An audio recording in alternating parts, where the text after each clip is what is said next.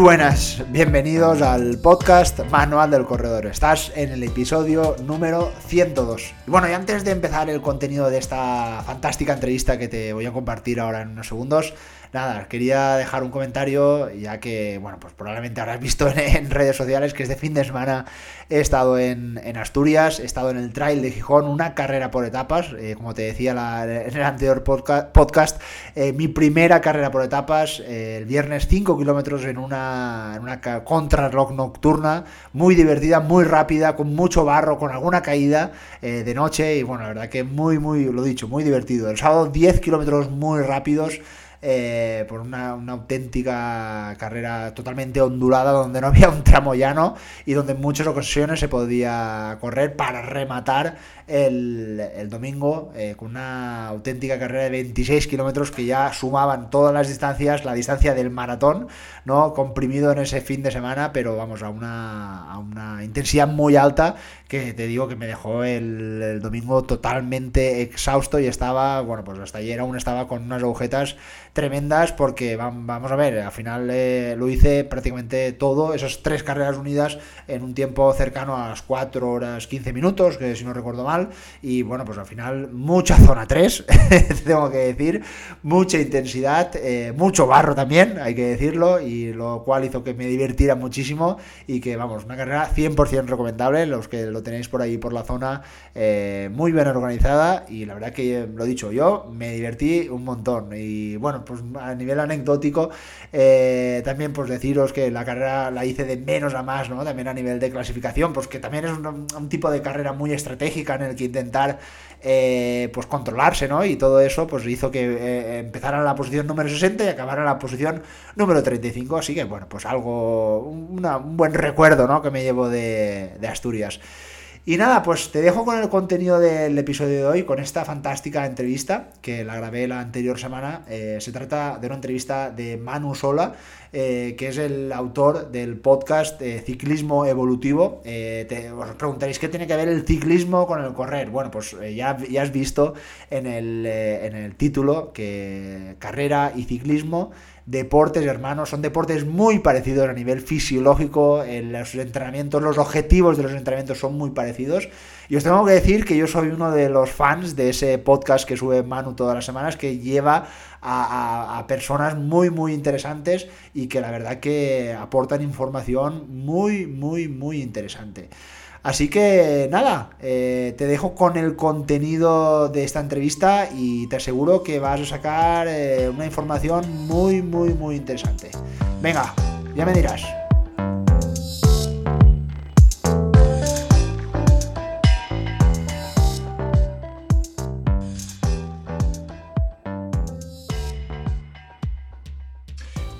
Muy buenas, ¿qué tal? Manu, ¿cómo estás? Buenas, pues nada, un placer estar por aquí. bueno, pues nada, vamos con el contenido del, podcast de hoy, que como había dicho anteriormente, hoy tenemos de, invitado a, Manu Sola de, Ciclismo Evolutivo.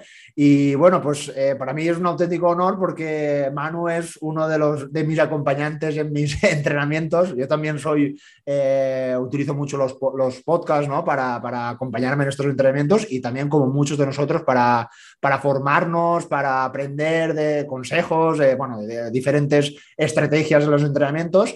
Pero Manu está muy encarado en el, mundo del ciclismo y bueno, antes que nada me gustaría que Manu te, pues, te presentaras, nos explicaras o te ubicaras en este mundo del entrenamiento. Bueno, pues al final, como decíamos antes, a mí me conocen o me conocerán seguramente por el podcast de ciclismo evolutivo, que es también por el que hemos contactado y aparte de eso, pues bueno, yo soy preparador eh, de ciclistas, he sido bueno, eh, soy graduado en Ciencias del Deporte, hice un máster en Nutrición Humana y aparte de eso, pues como siempre digo, me considero más ciclista que, estudiante, porque al final llevo siendo ciclista de competición, pues bueno, de competición desde los 14 años, antes ya era ciclista, digamos, de entrenamientos, pero no de competición, así que bueno, un poco pues una vida eh, relacionada siempre con el ciclismo, primero en la vertiente de corredor y ahora en la vertiente de entrenador, pero digamos que no he, no he, salido de ese tema, aunque si bien me interesan muchas otras cosas, pero lo que es a nivel profesional o nivel de pasión, eh, siempre ha sido eso, ciclismo, ciclismo de una forma o de otra. Bueno, pues eh, el episodio de hoy me gustaba, me gustaría pues, enfocarlo a, cada vez más. Yo soy un firme defensor del entrenamiento cruzado y dentro del entrenamiento cruzado creo que una de las disciplinas más utilizadas para los corredores es el ciclismo, ¿no? Tanto en el ciclismo en ruta o ciclismo de carretera como eh, bicicletas de montaña, bueno, ciclismo en definitiva. Entonces, eh, creía que también es, un deporte que es muy parecido al nuestro, al de, la carrera, eh, ya carrera por asfalto, carrera por montaña, ya que las demandas fisiológicas, pues básicamente son los mismos, ¿no? Son, estamos hablando de deportes de, resistencia y, bueno, antes hablando con, Manu, pues al final eh, probablemente un, entrenador de, carrera a un entrenador de ciclismo, esas cargas, esas planificaciones, pues son muy parecidas, ¿no? qué te parece? Pues sí, al final, o sea, lo que son los fundamentos del entrenamiento son los mismos, porque nuestro organismo es el mismo, al final todos somos Homo sapiens y, bueno, somos iguales, pero es verdad que hay casuísticas, ¿no? Hay algunas diferencias que son siempre las que ponemos el foco, ¿no? O sea, el 99% digamos que es similar, pero bueno, vemos diferencias, obviamente, como tú lo sabes, en el impacto, ¿no? El impacto que tiene en las articulaciones, por ejemplo, la carrera eh, o en los músculos muchísimo más alto, ¿no? Por, ese componente un poco excéntrico del salto. Entonces, sí que tenemos esas diferencias que permiten que en el ciclismo se pueda meter más volumen, ¿vale? Que no quiere decir que hubiese que meter mucho más volumen, ¿no? A lo mejor los ciclistas también deberíamos aprender en muchos casos de los, de los runners, sobre todo en el tema de, de poder entrenar con menos tiempo, porque también mucha gente de las que llevo yo, que son ciclistas, se creen que si entrenan menos de dos horas no sirve para nada, ¿no? Y un entrenamiento de carrera de 40 minutos te deja más, más suave que un guante. Entonces creo que, que es interesante, ¿no? Que, que hagamos esto, ¿no? De, de, compartir o de tener otra visión diferente, ¿no? Que creo que los entrenadores de running pueden aprender de los de ciclismo y los de ciclismo podemos aprender de los de running precisamente por eso, ¿no? Porque al final vemos que hay muchas formas de pelar gato, como se suele decir en inglés, ¿no? Y, y, precisamente eso es, eso es lo bueno, que salgamos un poco de nuestras creencias preestablecidas, ¿no? Y veamos que, oye, por ejemplo, ¿no? Que, en 40 minutos se puede sacar un entrenamiento bueno si tienes poco tiempo, más que bueno, y, viceversa, ¿no? Y que a vosotros sirva un poco pues, lo que aprendemos en el ciclismo para, también para mejorar. Así es, así es. Eh, está claro que los volúmenes ¿no? en, el, ciclismo probablemente sí que sean un poco más, eh, más altos, eh, igual pues, un, runner ¿no? puede, puede sacar un entrenamiento de, calidad o para prepararse una carrera, pues eso, una hora, hora y media, ya en niveles más, eh, más altos como maratones o carreras de ultraestancia, evidentemente sí que se pueden eh, sobrepasar las, dos horas, pero para un ciclista una salida normal o habitual puede ser dos horas y a partir de ahí ¿no? ya podemos irnos a más. Sí, sí, bueno, hombre, a ver, si hablábamos de personas, digamos, mm, máster, ¿no? Lo que sería, no, sé si en running se llama así, pero bueno, que sería senior, ¿no? O sea, gente que, tiene su trabajo y compite. Estamos hablando de medias de 12 horas a la semana, ¿no? O sea, 12, 14 horas, serían dos horas al día de media. Sí. Si somos profesionales, estamos hablando de 25 horas a la semana, a lo mejor, lo que estamos hablando de 3, 4 horas de media al día. Sí. o sea, que, imagínate, o sea, dos horas sería el día de yo, por ejemplo, cuando competía en profesional, dos horas era el día de paseo, o sea, el día de, de Exacto, exacto. Está claro, al final todo depende del contexto, está claro. Bueno, pues una de las cosas que creo que funcionan muy, muy parecidas es la periodización del entrenamiento, ¿no? Cómo dividir la temporada.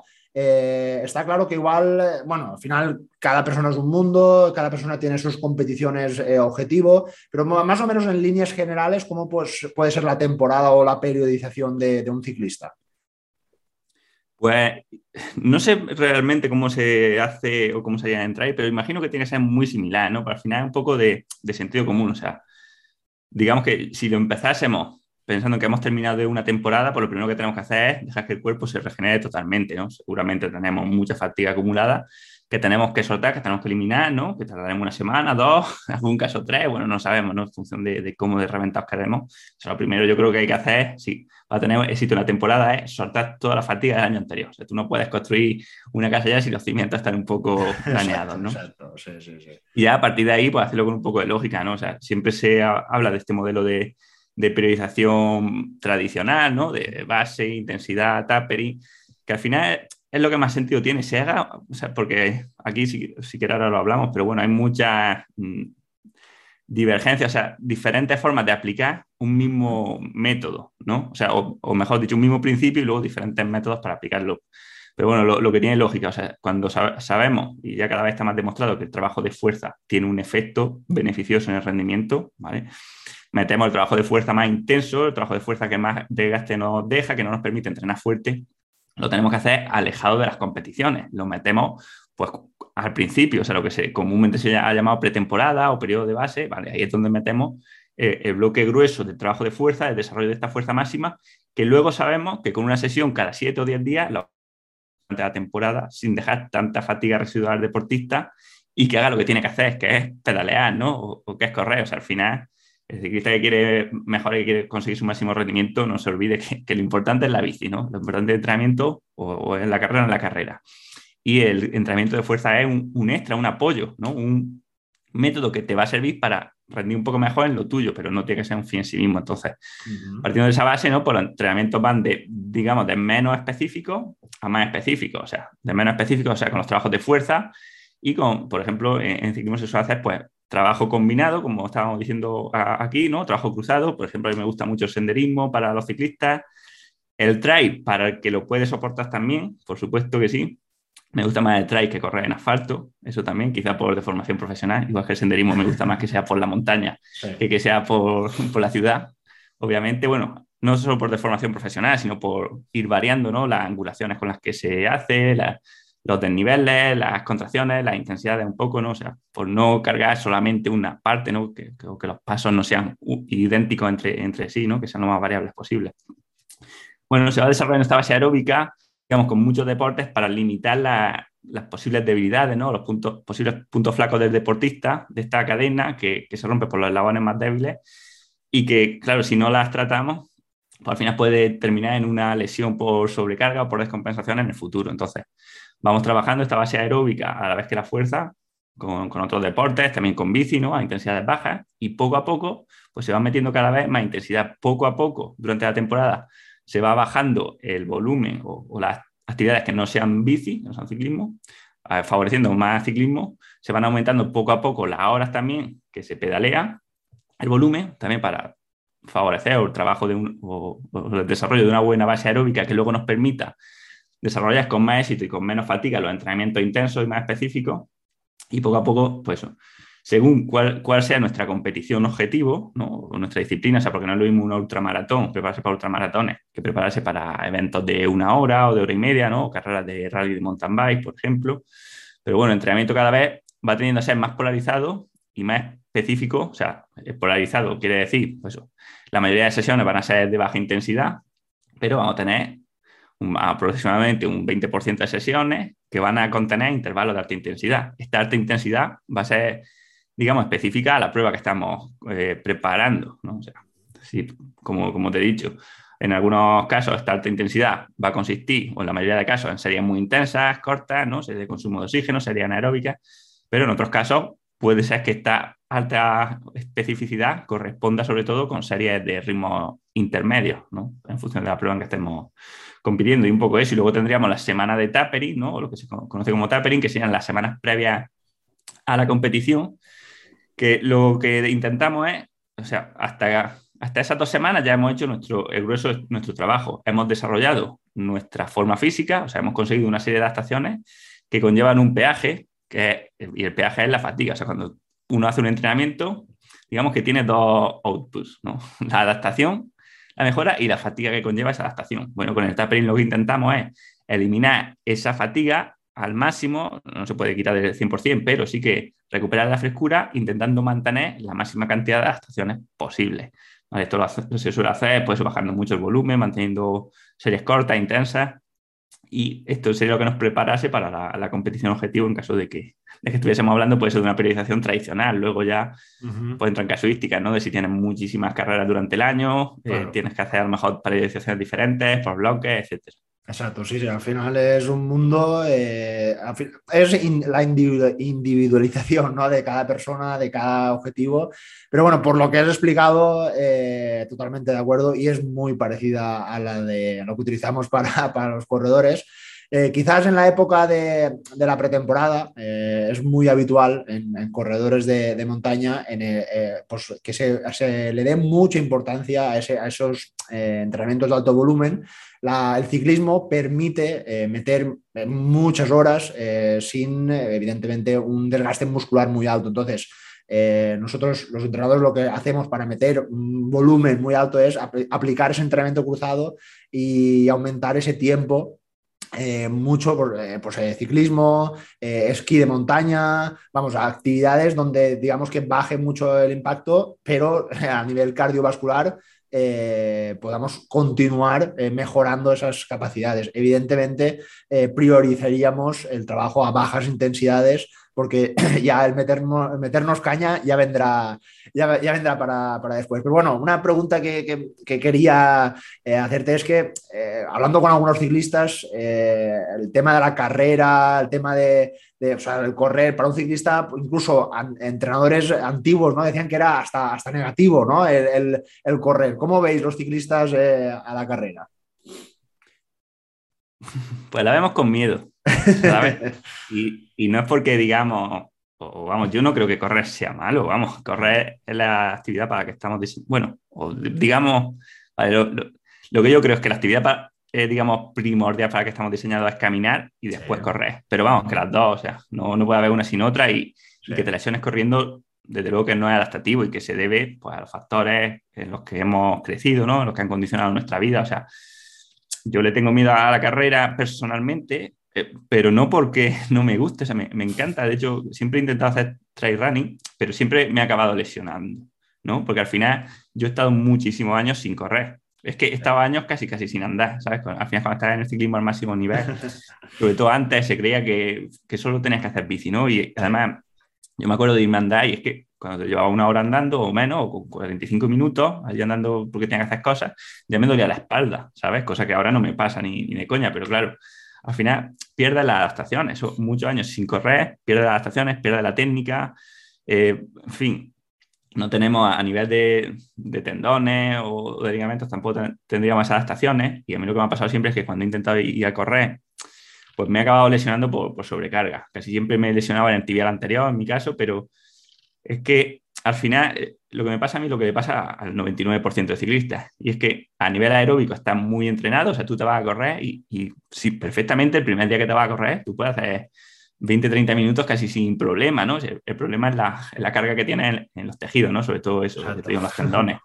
Porque bueno, a nivel muscular, pues, sí, sufre un poco, pero te acostumbras, ¿no? A lo mejor tienes agujetas dos días y te acostumbras. A nivel aeróbico va sobrado, pero la carga en los los tendones no se recuperan rápido y al final yo siempre he acabado con, sobrecarga, por, a lo mejor por no tener la paciencia de tendría que ir muchísimo más lento y al final pues nos gusta hacer deporte y, dices, mira, para hacer un 10 minutos corriendo, pues me voy con la bici y hago tres horas. exacto, exacto. Pero sí que lo, entiendo que es bueno y, creo que es beneficioso sobre todo para la, pretemporada en los ciclistas. Y luego, durante la temporada, a lo mejor no les diría de correr, pero de andar, o sea, por ejemplo, cuando damos un paseo, cuando te he dicho que dábamos un paseo de dos horas, la, verdad que la diferencia de, hacer el paseo, o sea, el día de regeneración, en bici o andando, lo veo mínima. O sea, a nivel físico, fisiológico, de, recuperación, la veo mínima y, creo que nos podría venir bien a la hora de evitar lesiones que también tenemos los ciclistas por sobrecarga, que al final, oye, no son tantas o no son tan fáciles, pero que mucha gente no acabamos lesionando o te, te salen, imagínate, te salen rozaduras en la zona del perineo, ¿no? Donde, donde te roza el culot o el sillín. Y no sé, yo ahora que no compito, personalmente, no salir todos los días con la bici, hacer días de, de senderismo, por ejemplo, por la montaña, que incluso corre en algún tramo, en alguna bajada, a mí me, me sienta bien y desde entonces pues no, no, me, no me suelo lesionar, no suelo tener problemas y parece como que estás mejor incluso a niveles, por ejemplo, de la zona core o de la espalda, pues ya sabes que estás de pie pues suele ayudar sobre todo a los que estamos siempre sentados, porque estás sentado en la bici y estás sentado trabajando, ¿no? Entonces, eh, suele venir bastante bien y, bueno, luego los deportistas más jóvenes que lo pueden soportar, o sea, los que llevo de cadetes, juveniles y eso, intento no, no dejar el, running. Bueno, por ejemplo, los que son de mountain bike o de ciclocross, que en su disciplina tienen que correr, no, no dejan el running en todo el año. O sea, aunque estén compitiendo en ciclismo a lo mejor desde marzo, o sea, ciclismo de carretera, de marzo a octubre, pero siempre eh, un día por semana les dejo running, porque le tengo como miedo a eso, a, que cuando lo dejas totalmente, como me pasó a mí, luego por ver ya son lesiones, ya son problemas, entonces lo mejor es no paras en ningún momento. Sí, bueno, eh, una de las cosas como a modo de, recomendación del entrenamiento cruzado que yo suelo recomendar eh, para, mis corredores es eh, la, descarga mental, ¿no? De hacer todos los días lo mismo. O sea, en el caso de los corredores, correr, correr, correr. Y si el domingo te digo, mira, vete con una grupeta que puedes salir con la bicicleta y esa descarga mental eh, te va a venir fantástico y yo creo que es, beneficioso, ¿no? Como anécdota, eh, creo que uno de los ciclistas más, eh, reconocidos, Van Aert, en diciembre hizo un medio maratón, se ve que estaba, había acabado su, temporada y su entrenador le, le dijo, tienes vía libre y se apuntó un medio maratón y bueno, le, salió muy bien. Es un corredor también que hace, si no me equivoco, ciclocross y igual también está muy habituado. Y luego también está evidentemente el caso de los triatletas que evidentemente diversifican todas las disciplinas y son buenos en todos, en todas las disciplinas. Sí, sí, ahora en el ciclismo, fíjate, estamos eh, viendo el resurgir de una serie de ciclistas que cambian un poco con los paradigmas hasta ahora tradicionales, ¿no? Como Van como dice, y muchos otros que, por ejemplo, corren durante la temporada, hacen otros deportes, algo que se creía como que iba a perjudicar el rendimiento del ciclismo y, no, no, o sea, no lo perjudica, sino que parece que incluso van mejor, ¿no? O sea, que tenemos que plantearnos si esta diversidad en las capacidades del deportista no tiene otros beneficios asociados a, al rendimiento. Y yo también lo veo, en, por ejemplo, en trail Por, ejemplo, a Jan Margarit, que le, que le, entrevisté también en el podcast, y lo estoy viendo siempre con la bici, y digo, este se, se va a cambiar de deporte. me encanta verlo con la bici. Kilian también dijo que, que, cogía la bici, sobre todo para ir a hacer la, cuando va a hacer una ruta, pues en vez de ir en coche, va con su bici de gravel, la aparca por allí y, y hace las rutas. Al final, fíjate que creo que estamos muchísimo más cerca de lo que antes se pensaba. Sí, sí, sí, sí, es muy beneficioso.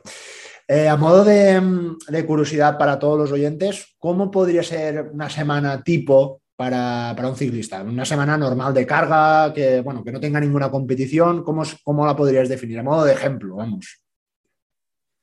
Sí, pues bueno, como hemos dicho antes, depende del momento de la periodización y, en fin, eh, nunca va a haber dos semanas iguales, pero así para resolver, o sea, lo que es lo más común, pues diríamos que una semana tipo mm, Creo que lo principal sería separar entre días de carga y días de recuperación. y luego dentro, vale, para hacerlo más, más fácil, vamos a decir que tenemos sobre todo dos días muy intensos, ¿vale? Lo más común, dos días muy intensos y dos días muy suaves que serían estos de regeneración o un paseo, ¿no? Un paseo andando, un paseo en bici o descanso total, ¿no? De estos dos, luego dos días de alta intensidad, si estamos preparando alguna prueba, pues son dos días de serie. Tendríamos un día de una tirada larga, o sea, larga de fondo en ciclismo, depende del ciclista, pero puede ser entre cuatro y seis horas, ¿vale? Y luego con los dos días que nos quedan, eh, yo suelo meter trabajo de fuerza, ¿vale? Normalmente fuerza específica, o sea, fuerza en la propia bici, ¿vale? Trabajos de arrancada, trabajos de, de sprint lanzados, pero bueno, trabajos de fuerza que se pueden, se pueden completar, ¿no? Sobre todo, a lo mejor uno de ellos puede juntar un trabajo aeróbico, pero a lo mejor en vez de meter seis horas, meter la mitad, ¿no? Pero puedes hacer un trabajo aeróbico con algunos sprint intercalados, algún trabajo de fuerza en mitad de la sesión. Y el otro día puede ser puramente de fuerza, que puede ser, ya te digo, en gimnasio o, o las propias arrancadas en la bici, que, que, trabajo de fuerza es simplemente utilizando la bici como si fuese una máquina del gimnasio. Pero vamos, que digamos con las mismas pautas y las mismas características que tendría el trabajo de fuerza en el, en el gimnasio, ahora, con más especificidad pero así a, grandes rasgos. Ya no sé si quieres que profundicemos un poco más. Sí, sí, está claro que te puedes ahí meter ahí. Eh, sí, pero bueno, eh, el tema de, las series ¿no? que, has nombrado, yo nunca he hecho series en, la bicicleta. ¿Cómo lo soléis hacer? Porque claro, también entiendo que en la carretera, eh, a veces con el tema del, tráfico, con semáforos, todo puede ser un poco incluso problemático, ¿no? Pero ¿cómo lo soléis hacer? Sí, bueno, yo siempre lo digo que la seguridad es lo principal, que y hay personas que se creen que, que, aunque estén con la bici, se creen que están entrenando en un rodillo, en una pista de atletismo, ¿no? Y no, a ver, o sea, hay semáforos, vienen coches, hay cruces, hay curvas.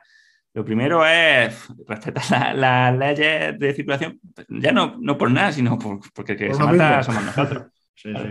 Entonces, lo normal cuando se hacen series cortas es que uno, o sea, uno, pues imagínate uno que vive en la ciudad, pues bueno, a lo mejor tiene 15 minutos de salir del tráfico o 20 minutos, bueno, pues va saliendo, va tranquilo, va a un ritmo de pues, de rodaje, ritmo de lo que se llama zona 2, ¿vale? imagínate, alguien normal puede estar en, ¿vale? 115, 140 pulsaciones. Y vas tranquilo, vas rodando hasta la subida donde vas a hacer la serie, ¿no? Entonces te alejas un poco de la ciudad y si tienes subida cerca, si tienes llano, pues llano, porque no hay subida, pero si tienes alguna subida cerca, pues te vas acercando hasta la subida y es ahí en la subida donde empiezas tu trabajo más intensivo, ¿no? Más estructurado, como el que haría en una pista de atletismo.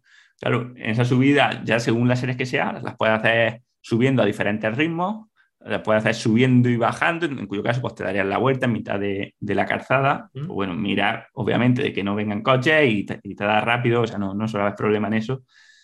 Y, un poco depende de eso. También hay series, a lo mejor, o días de series muy largas, donde esas pues sí se hacen en llano y, bueno, se, se, levanta el pie. Si se pasa por algún pueblo, pues hay que levantar el pie, pero tampoco pasa nada.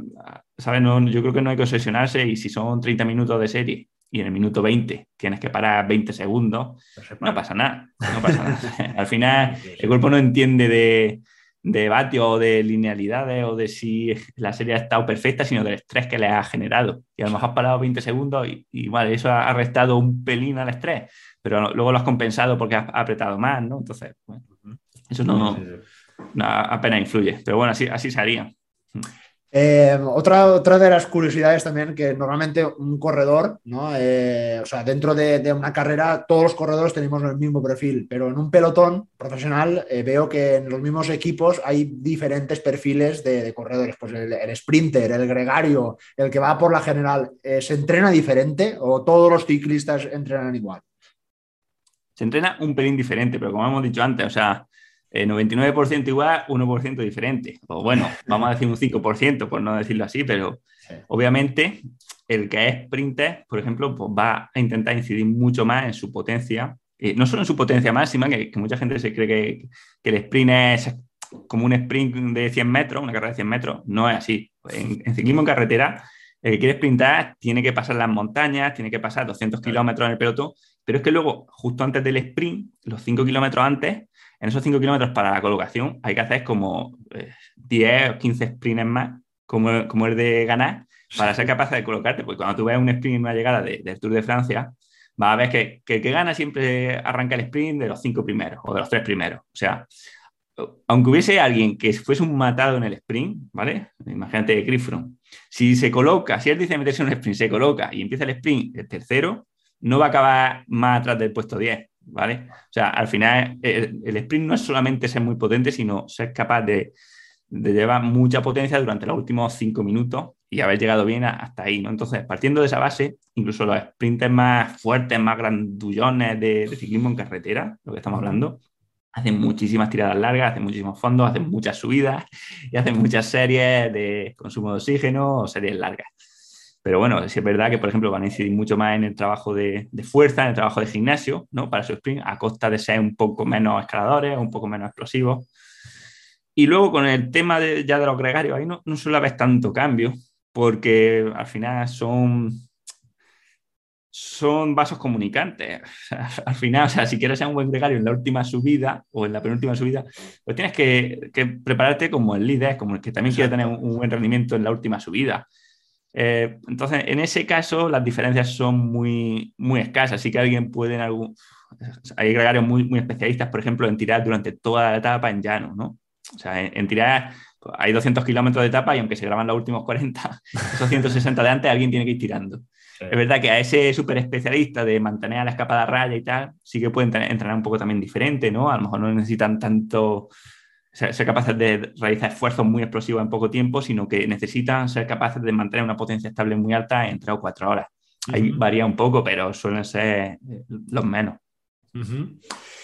Has nombrado el tema de la, fuerza ya en varias, varias veces y bueno, yo siempre digo que a los corredores nos cuesta mucho introducir esa sesión de, fuerza, el acudir al gimnasio no es un sitio que nos, nos suele gustar mucho, pero bueno, yo incido mucho que, es un, entrenamiento fundamental eh, para todo tipo de, personas, desde la persona que empieza a, correr en este caso hasta los que quieren dedicarse más, más, en serio, ¿no? ¿Cómo es el perfil del ciclista con el tema de la fuerza? ¿Le gusta? ¿No le gusta? Ya me imagino lo que vas a contestar. Sí. Bueno, partiendo de que hay de todo, pero yo creo que la mayoría no nos gusta el gimnasio. Y, vamos, te digo, yo personalmente le tengo alergia al gimnasio, no, no voy al gimnasio de sala y, eso no quita que no pueda entrar a la fuerza igual de bien o, mejor que en el gimnasio, ¿no? Pero sí que al final somos tipos de personas, ¿no? Yo creo los que hacemos estos deportes que nos gusta la naturaleza y, precisamente lo hacemos por ello, meternos en un gimnasio con lo que conlleva, no, no suele, no suele gustarnos. Y, bueno, ya, te digo, tampoco creo que sea necesario ni para un corredor ni para un ciclista meterse en una sala de gimnasio para entrenar la fuerza. Sí, ahora lo bueno, ¿no? Que ya podemos disponer de, materiales que para hacerlo en casa de la manera más rápida y hacerlo y librarnos y, y hacia adelante. Pero bueno, yo incido porque me imagino que en el ciclismo igual eh, para sacar ese punto de rendimiento puede ir muy bien, pero en el tema de la carrera, eh, al hacer esos impactos, al activar ¿no? todas esas fibras musculares, de tendones y articulaciones, bueno, es fundamental, ¿no? Yo de hecho tengo una broma que en todos los podcasts al final eh, digo siempre esa palabra, fuerza, siempre sale por un lado o por otro, eh, animo a, todos los, corredores a hacerlo. Otra de las cosas que también suelo nombrar mucho en, mis episodios es eh, a nivel de la intensidad del entrenamiento, yo lo que le denomino correr lento, ¿no? Es el, correr a bajas intensidades, que bueno, que me imagino que vosotros los ciclistas de esto sabéis bastante porque normalmente eh, o habitualmente los entrenamientos se suelen hacer a esas bajas intensidades, ¿no? Sí, sí, sí. En el ciclismo tenemos la ventaja de que no hay nivel mínimo para correr, para ir lento, ¿no? O sea, yo entiendo que a lo mejor corriendo hay, hay gente que correr lento es andar, ¿no? Pero en el ciclismo normalmente siempre puede ir más lento. ¿No? O sea, ya tiene que ser bajo el nivel para que diga, no puedo ir a 120 pulsaciones o 130. Eh, no, suele pasar. Y bueno, eh, sí que eh, tenemos desde luego las dos casuísticas, ¿no? O sea, la gente, como te decía, más mm, senior, entre comillas, que, sí que le tiene un poco de alergia a, ir lento. Y luego tendríamos lo que es los profesionales, los sub-23, que saben que, que, ir lento es necesario para ir más rápido, ¿no? De hecho, una, me contaba hace poco un deportista una cosa que le pasó, ¿no? que era uno de estos deportistas que, que, también estaba acostumbrado a ir siempre fuerte, ¿no? de no salir nunca, nunca rápido. Y me decía que se encontraba por allí, por, el de Navarra, y se encontraba, por ejemplo, a los hermanos Izaguirre, o sea, dos ciclistas profesionales muy buenos, o a otros más, y, y, siempre, y siempre los adelantaba, lo adelantaba para allá, lo adelantaba para acá, y decía, ¿cómo pueden ser profesionales si van así de lento? Y un día les cogí y les pregunto, dice, oye, ¿por qué vais, por qué vais tan lento siempre? Y le, y le contestaron, porque cada vez se va más rápido en la carrera. muy, buen símil. la verdad es que sí, al final este entrenamiento lento tiene todo su sentido, ¿no? Para, poder recuperar. O eh, si estamos hablando ya de entrenamientos un poco más fuertes, pero seguir yendo lento, ¿no? Lo que sería los rodajes aeróbicos, ¿no? Estos entrenamientos o esta parte del 80% del polarizado, pues tiene todo su sentido, porque al final lo que vemos en todas las distribuciones de cómo entrenan los deportistas profesionales o los deportistas que, de alto nivel, que consiguen éxito en, carrera a pie, en ciclismo, en esquí de fondo, ¿no? todas estas investigaciones, por ejemplo, de, de nos muestran que normalmente los deportistas de, de de rendimiento tienen unos niveles mínimos de, volumen en horas bastante altos, ¿no? por encima de la media de la, del resto de competidores, ¿no? de lo que se, comúnmente se cree. Por tanto, este entrenamiento aeróbico largo, prolongado, que al final, aunque no se le vea como un efecto a corto plazo, porque no es el entrenamiento que más fuerte te va a poner de un día para otro, pero sí que creo que te da como ese extra de, adaptaciones sin generarte tanta fatiga que no te puede dar, por ejemplo, las series que, te ponen en forma, pero también te generan mucha fatiga, ¿no? Y al final necesitamos ambas. Es como que el entrenamiento que nuestros genes esperan, o sea, siempre, ¿no? Por ejemplo, este Lieberman, ¿no?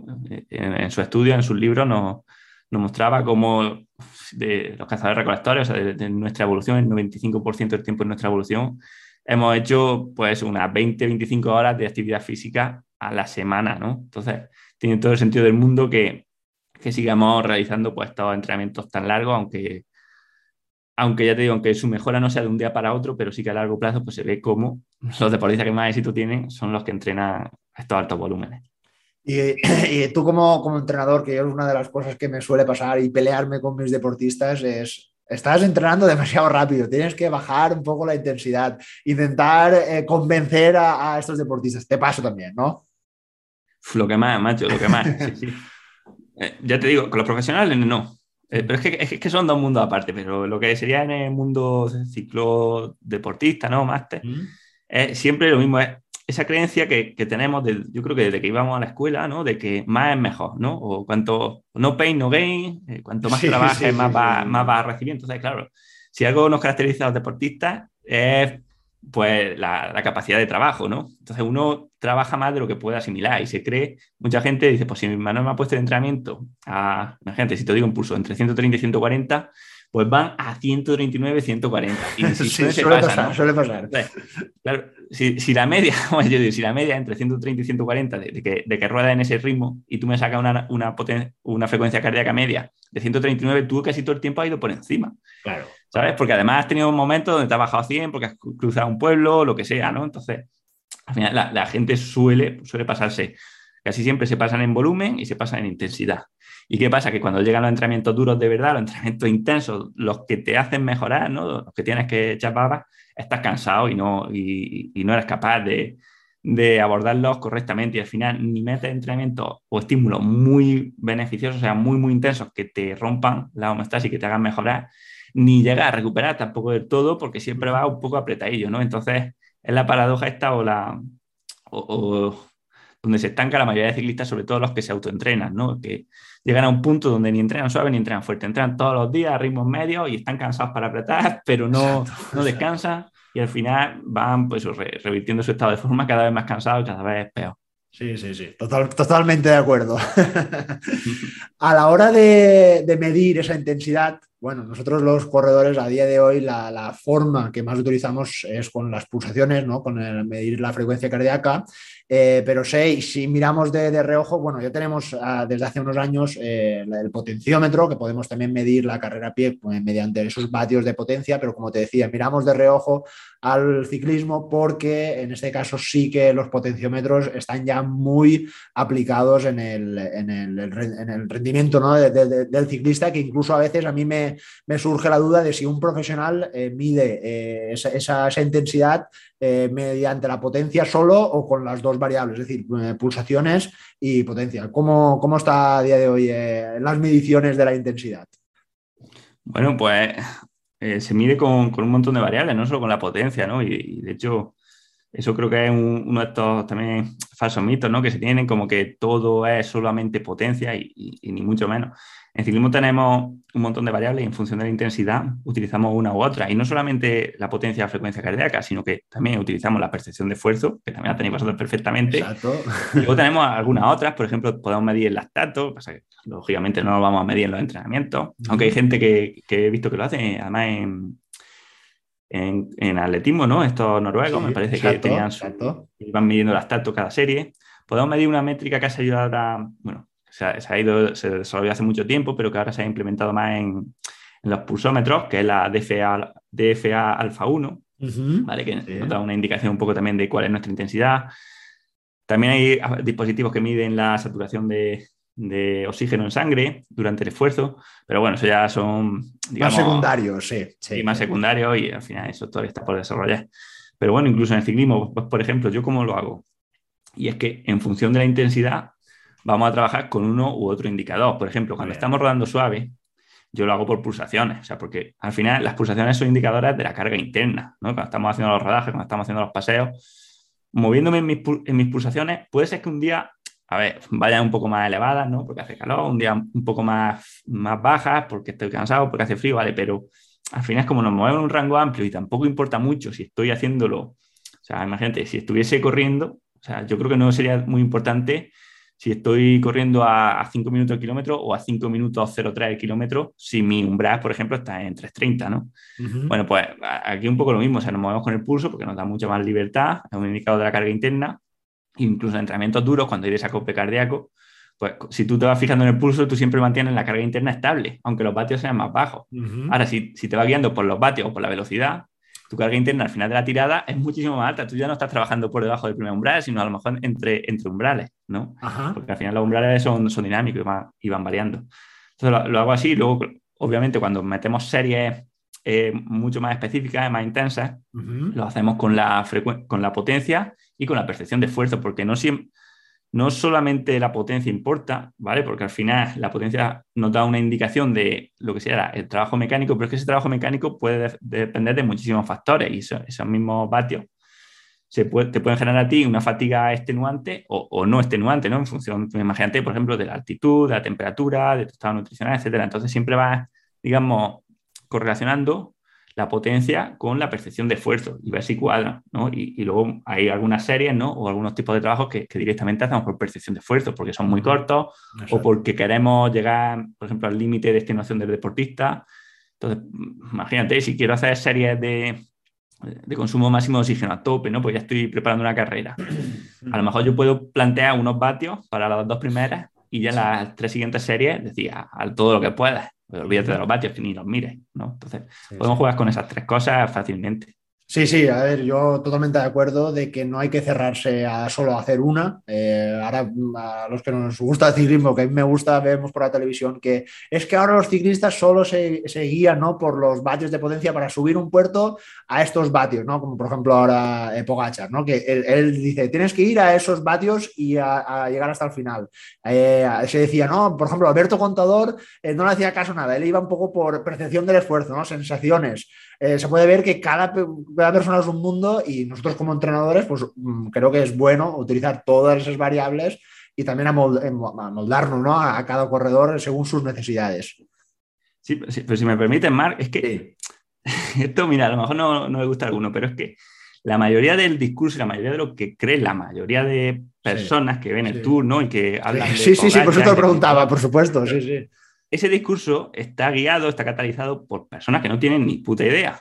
Entonces, la mayoría, hay que decirlo, o sea, la mayoría de los comentaristas de la tele o los influencers, los que hablan en, Twitter, ¿no? O sea, yo en Twitter he tenido que silenciar a 30 personas que no hacen más que salirme porque es que dicen sus normalidades y, claro, por no entrar a, debatirlas, ¿sabes? Porque al final tienes tú más que perder en ese nido de, de, sí, sí, sí, sí, sí, sí, Claro, al final no, no, tú ni, ni, no la hablas, pero es que Claro, si el discurso lo está llevando gente que no sabe, o sea, porque ni Pogacha se mueve solo por vatio, porque no, porque además... la, la, información que aportan, sí, sí, sí. Eso es, yo he hablado varias veces con su entrenador, lo he entrevistado en el podcast.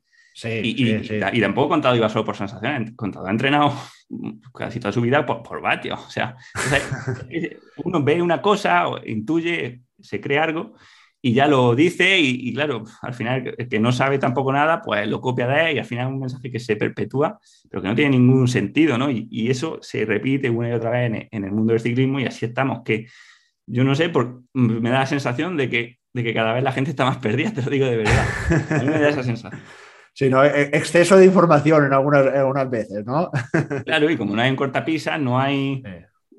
Al final, cualquiera, o sea, hay exceso de información, pero cualquiera distribuye información, ¿no? Y, mm. al final, pues, claro, la gente ve información otra historia, escucha, escucha río y no escucha agua y dice, pues aquí hay un río.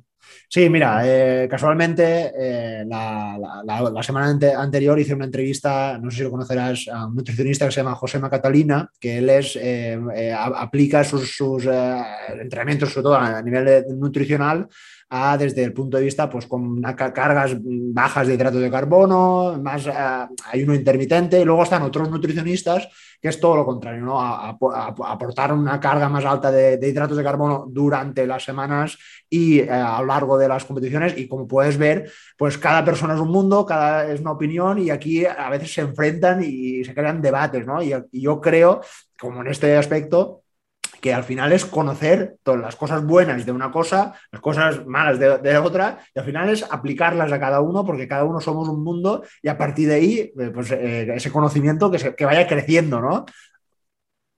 Sí, sí, claro, totalmente. bueno, pues ahora que te estaba preguntando sobre la, nutrición, eh, ¿cómo, lo sueles llevar tú? ¿En qué, en qué lado estás, más o menos? O, bueno, si quieres opinar sobre el tema. Bueno, pues mira, yo ahora mismo, yo creo que estoy en el centro, o sea que no estaría ni con unos ni con otros, como en tantos temas, la verdad, como en tantos temas donde creo que se, polariza ¿no? y, se, tiende ahí a los extremos ¿no? y, parece que el centro no existe. O sea, yo creo que la dieta alta en hidratos de carbono o sea, son necesarias en, en sus momentos, o sea, por ejemplo, en las competiciones, ¿no? cuando previo a competiciones o previo a, entrenamientos duros, creo que está más que demostrado que quizá, oye, yo sí que creo que el cuerpo humano tiene una capacidad de adaptación impresionante y que una persona que tenga una dieta baja en hidratos de carbono durante mucho tiempo o, de, la haya tenido desde pequeño, ¿no? de forma crónica, puede estar muy bien adaptada a rendir bien sin hidratos de carbono, ¿no? porque al final nuestro cuerpo es súper moldeable y de hecho creo que no tendría sentido que hubiésemos llegado hasta donde estamos si necesitásemos tomar pasta o arroz eh, cada, cada tres horas. Ahora bien, sí que está más que demostrado, ¿no? Y, en mí mismo y en mi deportista lo vemos, ¿no? Que para las personas con el estilo de vida actual que tenemos, ¿no? Y con nuestras eh, menores adaptaciones epigenéticas a lo largo de nuestra vida, que la, recarga de hidratos de carbono es beneficiosa a la hora de, realizar competiciones o, o entrenamientos donde la intensidad sea muy alta durante mucho tiempo, ¿vale? Trabajos de serie largas, o sea, porque para un, para un, entrenamiento de fuerza, por ejemplo, no necesita a lo mejor la recarga de hidratos de carbono, para un rodaje tranquilo, no, pero para esos entrenamientos sí.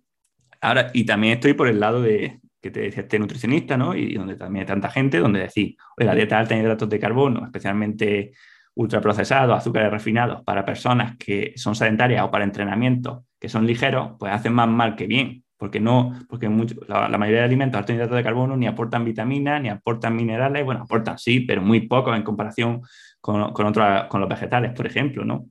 O con alimentos más altos en grasa. Entonces, yo creo que yo estoy en la vertiente de la periodización, o sea, de tener días bajos en hidratos de carbono y días altos en hidratos de carbono, pero, pero ni que los días bajos sean cetogénicos, ni mucho menos, o sea, bajos, bajos, sí, no, no me voy a meter un plato de pasta ni un plato de arroz, pero tampoco voy a dejar de comer a lo mejor eh, fruta, ¿no? O para la cocina. Y, viceversa, ¿no? Y día pues más alto en, hidratos de carbono, como te decía. ¿Qué, te sueles llevar en tu caso o recomiendas en tus deportistas en esas salidas eh, por la bicicleta? ¿Qué, qué ¿Optar más por geles energéticos? ¿Llevarte comida más natural? ¿Qué es lo que te, suele ir mejor? Bueno, pues aquí distinguiría un poco carrera de, entrenamiento.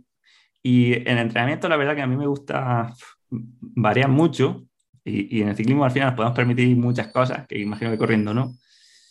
Y mira, últimamente, por ejemplo, yo te voy a hablar de lo que yo hago, ¿vale?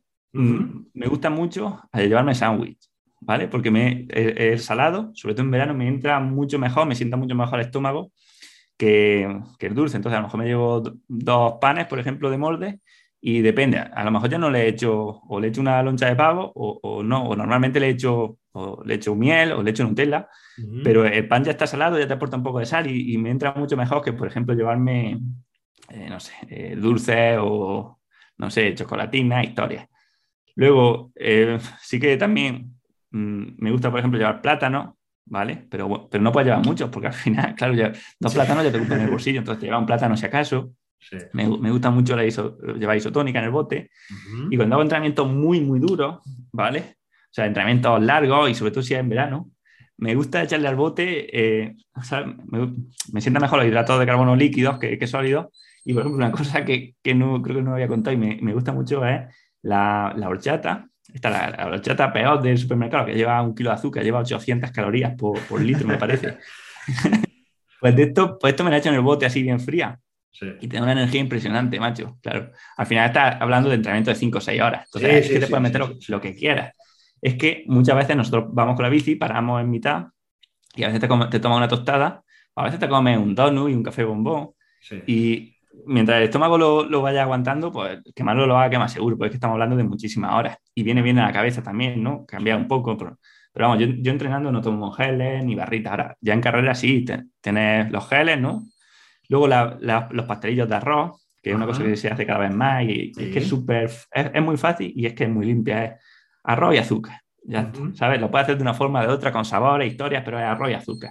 Y, y, entra muy, muy, muy bien, ¿no? Y además está húmedo y entonces también te hidrata un poco. No es, no es como, por ejemplo, lo de avena o algunas barritas que, que necesitan un, bote de agua para tragártela. entra muy bien. Pero bueno, así a, a, grandes rasgos ya ves que, que bueno, va, variando, pero que te puedes permitir casi de todo en el. Pero siempre, eso sí, alto en glucosa, o sea, alto en azúcar, y bajo en grasa y bajo en fibra. Oye, a mí me pasa que cuando cojo la bicicleta, yo normalmente solo los domingos, suelo salir los domingos, eh, pues yo igual hago tres horas, máximo cuatro horas, eh, igual hago mucho, pero en el día este, en el día de domingo, cuando acabo tengo mucha hambre. No sé si es, es muy común eso en los ciclistas, que noto como que mi cuerpo se vacía y a lo largo del día, incluso podría decir hasta el lunes, tengo mucha hambre. ¿Es normal eso? Pues hombre, yo entiendo que, principalmente será por, hacer tantas horas, ¿no? Cosa que no estás acostumbrado y llegas un poco vacío. Y a lo mejor también corriendo, no, sé, esto ya es una suposición, pero imagino que sí, ¿no? Que se, digamos que, que se ralentiza aún más el vaciado gástrico, ¿no? Por los movimientos eh, ondulatorios, ¿no? De, sub y baja. y a lo mejor después de correr también tienes el estómago más cerrado, ¿no? Por estos movimientos y te pide, no, no sueles tener tanta hambre y en la bici en cambio es mucho más fácil diferir las cosas. O sea, yo entiendo que corriendo no te vas a comer un donut o un sándwich. más difícil, más difícil. Pero en la bici sí, sin problema. Bueno, Manu, la verdad que muy interesante. A mí siempre me gusta, para cerrar el, episodio, pues preguntar a, mis invitados pues, eh, en qué lío están metidos ahora, si te estás preparando alguna carrera, en qué, estás entrenando, bueno, ¿qué, ¿qué, tienes en mente para las próximas semanas o próximos meses? Bueno, pues eh, lo primero, principal, es seguir como, como estoy, porque eso es, es lo que más, a lo que más tiempo dedico, a los entrenamientos de la gente y al podcast, que un podcast cada semana. Y luego sí que estoy, llevo ya casi un año con un proyecto de un libro que quiero sacar. y, bueno, va, va, lento, la verdad, va, lento porque es muy, es muy complejo, una cosa que hay que revisarlo mucho, o sea, es muy, es muy follonero, pero bueno, que ahí también va poco a poco. Muy bien, muy bien. Yo te puedo decir por, experiencia, eh, saqué un libro hace tres años y me, recuerda eso, ¿no? De, darle muchas vueltas. Ostras, esto está bien, esto, no está bien, voy a contrastarlo, voy a revisarlo. Igual no está bien escrito, es, es, eh, es complicado, pero bueno, una vez cuando cuando salga verás que es algo muy, muy satisfactorio y nada, estaremos ahí atentos a, cuando lo saques para que seguro que es muy, muy interesante. Como decía Manu, todas las semanas te sube, normalmente sueles hacer entrevistas ¿no? en, tu, en tu podcast, bueno, algunas veces sí que explicas algunas cosas más relacionadas, siempre evidentemente con el, con el ciclismo, pero la verdad que son eh, muy, muy interesantes. Que, cuéntanos algo de tu podcast para que la gente también se, se enganche, claro. Bueno, pues como, como tú has dicho, son mitad y mitad, ¿no? Mitad entrevistas, mitad monólogos míos, 30 minutos y, hablamos pues, prácticamente de, todos los temas, ¿no? Pero sobre todo, como digo, entrenamiento, nutrición y psicología. Son los tres grandes temas que unimos, entrelazamos, por al final una cosa que a mí me encanta y donde, de hecho, es, el tema, ¿no? Es, es, lo que desarrolla el libro, ¿no? Son los sistemas complejos, ¿no? Y cómo todo interrelaciona con todo, estas propiedades emergentes que ocurren. Y al final, pues eso es lo que intento en el podcast, ¿no? Unir un poco todos estos campos con la experiencia. como a veces hago revisiones de, ¿no? hago explicaciones de algún artículo científico, otras veces de temas, no sé, últimamente de qué he hablado, pues, por ejemplo, del sobreentrenamiento, de la variabilidad de la frecuencia cardíaca, del DF alfa 1, en fin, así cosillas que, oye, que, que son que son avanzadas, ¿no? Que mi, podcast no es un podcast para ser superventa ni mucho menos, ¿no? Pues sino que va como ya gente que tiene ciertos conocimientos, ¿no? O sea, no va para gente básica y, así es como, como está, ¿no? O sea, que, lo quiera escuchar, si, si no tiene una base, no lo va a entender. Ya, ya, ya. Y me imagino que, como me pasa a mí, que a veces en la propia preparación del podcast eh, sirve para uno formarse mucho y, reciclarse, ¿no? Y siempre estar con ese continuo aprendizaje, ¿no? Te, darás cuenta de ello. Sí, sí, bueno, lo que tú dices, o sea, tener el podcast es lo que más te enseña de, de todo, porque es que al obligarte a estar súper actualizado, tú tienes que explicarlo, o sea, tienes que entenderlo como, como si fuera tuyo y, y de tantos temas durante tanto tiempo al final coge unos conocimientos impresionantes, ¿no? O sea, no... Yo sí, yo sí que lo he notado con lo que tú dices, o sea, tener podcast es quizás el mejor máster que puedes tener, sí, Exacto, exacto, exacto, exacto. Bueno, pues nada, Manu, muchas gracias por haber pasado este, este rato aquí con, nosotros, para, todos estos oyentes que seguro que han aprendido muchas cosas de, esos deportes hermanos, que son el ciclismo y, la, y la carrera. Y nada, pues eso, pues muchas gracias por haber pasado aquí un rato con nosotros. Bueno, Marc, pues nada, un placer haber estado contigo aquí, con, con tus oyentes. Y nada, estamos en contacto para cualquier cosa que, que haga falta en el futuro. Muy bien, venga, muchas gracias. Adiós.